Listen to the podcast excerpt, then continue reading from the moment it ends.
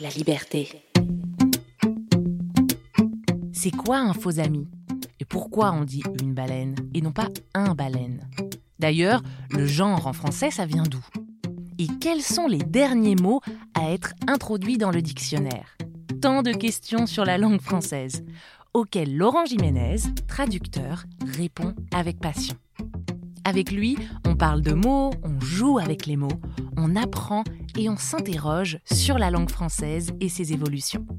Bienvenue dans La Voix des mots, un balado linguistique avec Laurent Jiménez.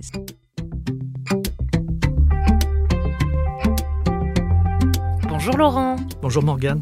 Alors Laurent, aujourd'hui, on est là pour parler des faux amis.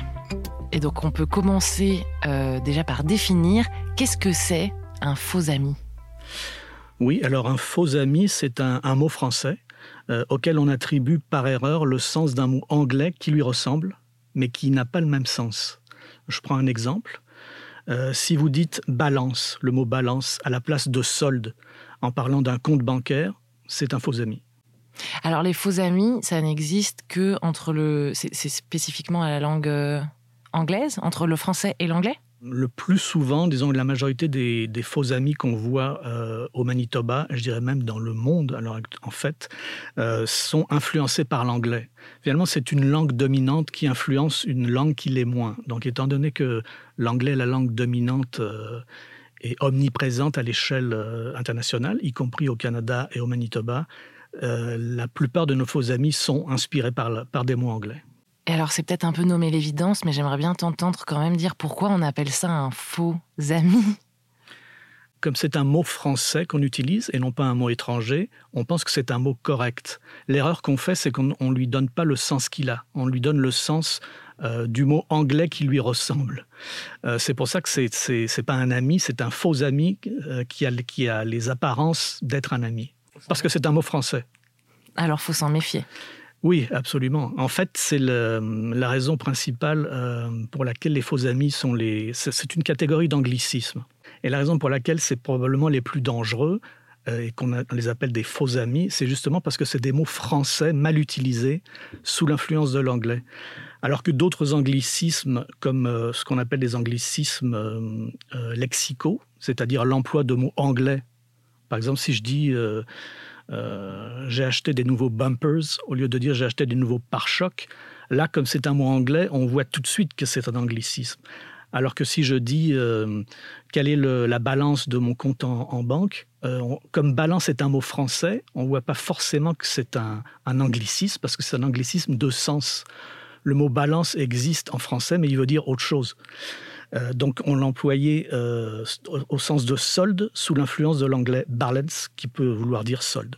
Alors, on a parlé d'anglicisme, est-ce que Laurent, tu peux nous expliquer qu'est-ce que c'est euh, un anglicisme ou quels sont Oui. euh, les anglicismes? En gros, il y a trois catégories d'anglicismes. Il y a les, les anglicismes dits sémantiques. C'est justement, ce sont les faux amis.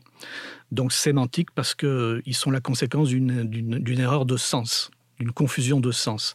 La deuxième catégorie, qui est celle à laquelle on pense le plus souvent, parce qu'ils sont les plus évidents, ce sont les anglicismes lexicaux. Donc c'est utiliser des mots anglais à la place de mots français. Donc on, le fait couramment, continuellement, et en général on le sait. Bon. Et la troisième catégorie, euh, c'est la catégorie des anglicismes euh, syntaxiques qu'on appelle aussi des calques. Le mot calque est plus, plus fréquent. Donc ça, ce sont, des, ce sont des structures de phrases copiées de l'anglais, euh, mais qui sont incorrectes en, français. Par exemple, quand on dit un classique, c'est quand on dit euh, siéger sur un comité au lieu de dire siéger à un comité. Donc ça, c'est un, un, calque, donc un, un, anglicisme euh, syntaxique. Et les, calques sont aussi des, on appelle aussi calques des expressions copiées de l'anglais, mais qui sont pas naturelles en français. Par exemple, si on dit, euh, de la, disons par exemple, des fois on dit de la bouche du cheval, je l'ai entendu de la bouche du cheval, qui vient d'une expression anglaise, from the horse's mouth. Si on dit de la bouche du cheval au lieu de dire de source sûre, c'est un calque. Ça, c'est donc ça, ça fait partie de la catégorie des anglicismes syntaxiques, une expression copiée. Alors là, j'ai plusieurs questions. Est-ce que le calque, ça peut être par exemple une traduction littérale d'une expression idiomatique? Abs absolument. Ok. C'est ça, c'est exactement ça. Ok, je pense à Il y en a beaucoup, c'est ça. On Oui, n'y oui. pense pas sur non, le bien coup. sûr, il y en a énormément. Mais il y en a, on en, on en fait énormément. Énormément, c'est- ouais. comme tu l'as dit, c'est une expression qui n'est pas idiomatique en français. Oui, Alors on peut comprendre, quoique Ouais. de la bouche du cheval, je pense que si quelqu'un ne connaît pas l'anglais, euh, Ouais. ne comprendrait pas hein, français. bah, Mais il y en a d'autres où on comprend. oui, oui, Euh, bien sûr, il y en a qui se ressemblent où ça va pas être le- exactement le même mot. Mais... Par exemple, le diable est dans les détails. Mhm. À l'origine, ça, c'est un calque. C'est tellement passé dans l'usage en français maintenant qu'on finit par le. Mais à l'origine, ça vient de. Euh, devil's, je ne sais plus quelle est l'expression Mhm. exacte en anglais là, mais à l'origine, je, je- je suis à peu près certain que c'est une, une- une expression anglaise qu'on a traduite en français, qui, a fini- qui, qui est passée dans l'usage. Donc, ça peut arriver qu'une expression, qu'un calque passe dans l'usage. Et on finit par l'adopter. Oui. En général, ça passe dans l'usage si ça, s'il n'y a pas d'équivalent français déjà existant. C'est beaucoup plus facile de s'implanter pour un calque Oui, euh, si ça ne Mhm. remplace pas quelque chose qui existe déjà. tu vois. Oui, bien sûr, oui. Tu nous as déjà donné quelques exemples de faux amis. Quels sont quand même les plus courants, ceux, les, vraiment les faux amis les plus connus, selon toi? Les plus courants, c'est ceux qui ressemblent à des mots anglais qui reviennent souvent. On peut prendre par exemple euh, en anglais le mot eventually, euh, qui revient très souvent en anglais et qui signifie finalement, en fin de compte. Donc, euh, sous l'influence de eventually, euh, on a parfois tendance à utiliser le mot français qui, pourrait sembler l'équivalent, qui est éventuellement, en lui donnant le même sens. Mais les, deux mots n'ont pas le même sens en français et en anglais. Éventuellement, en français, ça signifie possiblement et non pas finalement. Par exemple, on peut dire euh, le le spectacle aura lieu éventuellement dehors s'il fait beau. C'est donc un faux ami si on l'utilise au sens de finalement, comme l'anglais eventually. Ça, c'est un exemple. Mais quelles sont les conséquences de l'utilisation des faux amis? Est-ce que euh, parce que j'ai l'impression que c'est courant, mais quels sont les, les, risques? Pourquoi c'est dangereux? Est-ce qu'il y a des, conséquences? Bah, oui, a- enfin, il y a deux principales conséquences euh, néfastes. Euh, la première, c'est tout simplement la confusion. Par exemple, si vous dites, si vous dites à une personne qu'elle est versatile en voulant lui faire un compliment, vous vous trompez complètement, puisque le mot, euh, le mot versatile en français signifie euh, changeant, inconstant. Ça ne veut pas dire polyvalent ou euh, capable de faire plusieurs choses à la fois, comme l'anglais versatile. Donc, au lieu de faire un compliment à la personne, d'une certaine façon, vous l'insultez, parce que vous êtes, vous donnez au mot versatile le sens du, du, mot anglais, qui, est en fait un autre sens. Donc, c'est le, le, le risque, un des principaux risques, c'est la confusion, tout simplement. L'autre risque auquel on pense moins, mais qui est important aussi, c'est que ça entraîne un appauvrissement linguistique. Exemple, si on reprend l'exemple du début, euh, si vous parlez de la balance du compte bancaire, au lieu d'utiliser le bon mot, le mot solde, vous finissez par plus utiliser le mot solde, même par l'oublier. Donc ça crée un, un appauvrissement linguistique. Est-ce que c'est possible ça de juste à cause des faux amis d'oublier des mots? Ah oui, absolument. Euh, un bon exemple, c'est euh, opportunité. Donc, euh, sous l'influence de l'anglais opportunities, qui est utilisé énormément en anglais, les gens ont tendance à utiliser, à dire opportunité, et du coup, plutôt que d'utiliser des termes plus précis comme possibilité, perspective, débouché, occasion, donc tous ces mots-là sont remplacés de plus en plus par le mot opportunité, qui est un calque en plus, et qui est même un faux ami, ben, qui est plutôt qui est un faux ami. Parce que euh, en français, vraiment, opportunité, ça, vaut plutôt, dire le sens original, c'est euh, caractère opportun. Par exemple, si, on dit euh, le gouvernement canadien se pose la question, se pose la question de l'opportunité de garder son ambassade, l'ambassade du Canada ouverte en Russie, ça veut dire que le gouvernement canadien se demande si c'est une bonne ou une mauvaise idée. Donc, en fait, c'est ça le, sens du mot opportunité. Mais sous l'influence de l'anglais, aussi bien au Canada qu'en France, on a perdu ce sens-là d'opportunité. On l'utilise pratiquement plus et on, on, s'en sert pour utiliser des mots comme pour utiliser le sens du mot anglais opportunities. Le problème, c'est que en anglais, ils utilisent le même mot pour toutes sortes de notions, alors qu'en français, on a des mots bien précis pour ça. Donc, euh, en n'utilisant plus perspective, débouché, possibilité, occasion, et en le remplaçant par opportunité, bah là, un mot en remplace quatre qui sont beaucoup plus précis et qui sont plus français. Donc, il y a un appauvrissement de la langue.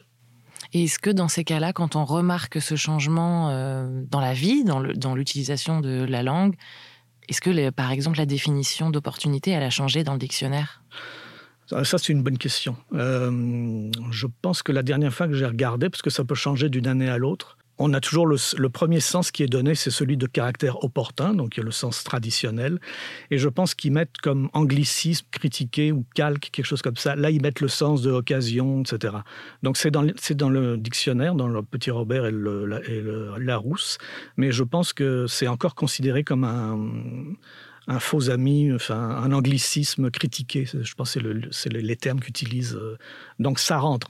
Ce ne serait pas étonnant que dans 5 ou 10 ans, ça soit juste le, sens qui est celui de l'anglais ne soit plus considéré comme anglicisme et se, trouve même peut-être euh, avant celui du sens traditionnel en français, qui est caractère opportun.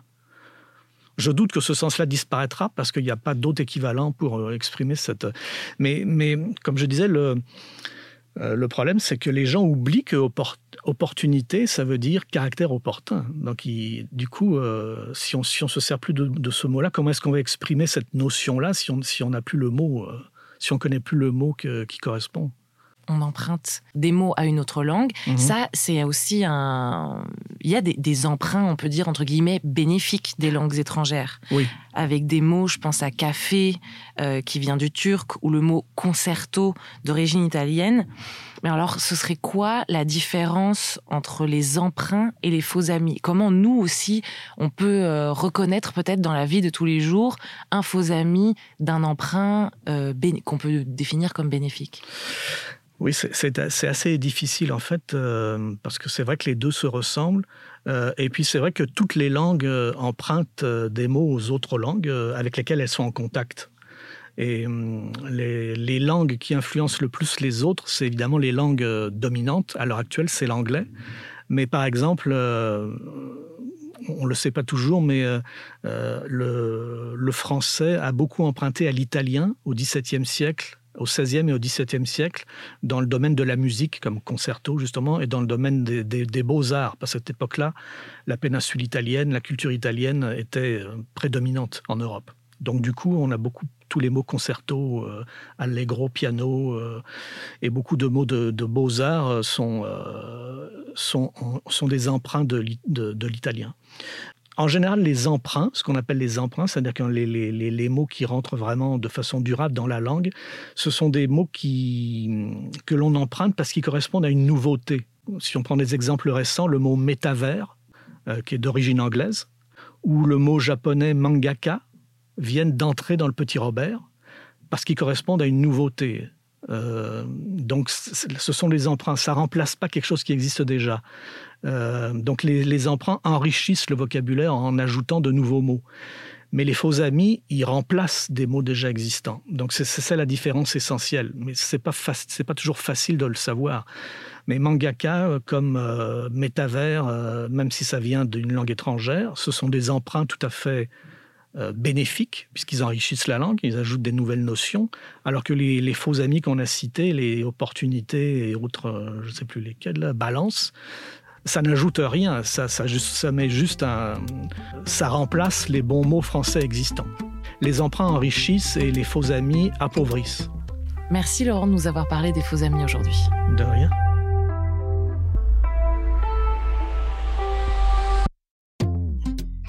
La Voix des mots est un balado signé La Liberté, préparé avec Laurent Jiménez et animé par Morgane Lemay. Retrouvez-nous sur toutes vos plateformes d'écoute préférées et n'hésitez pas à nous écrire pour poser des questions à Laurent sur la langue française, mais aussi pour envoyer vos réactions, vos commentaires et bien sûr à nous mettre 5 étoiles.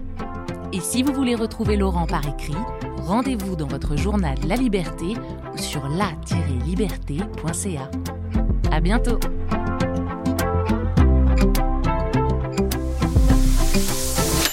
Liberté.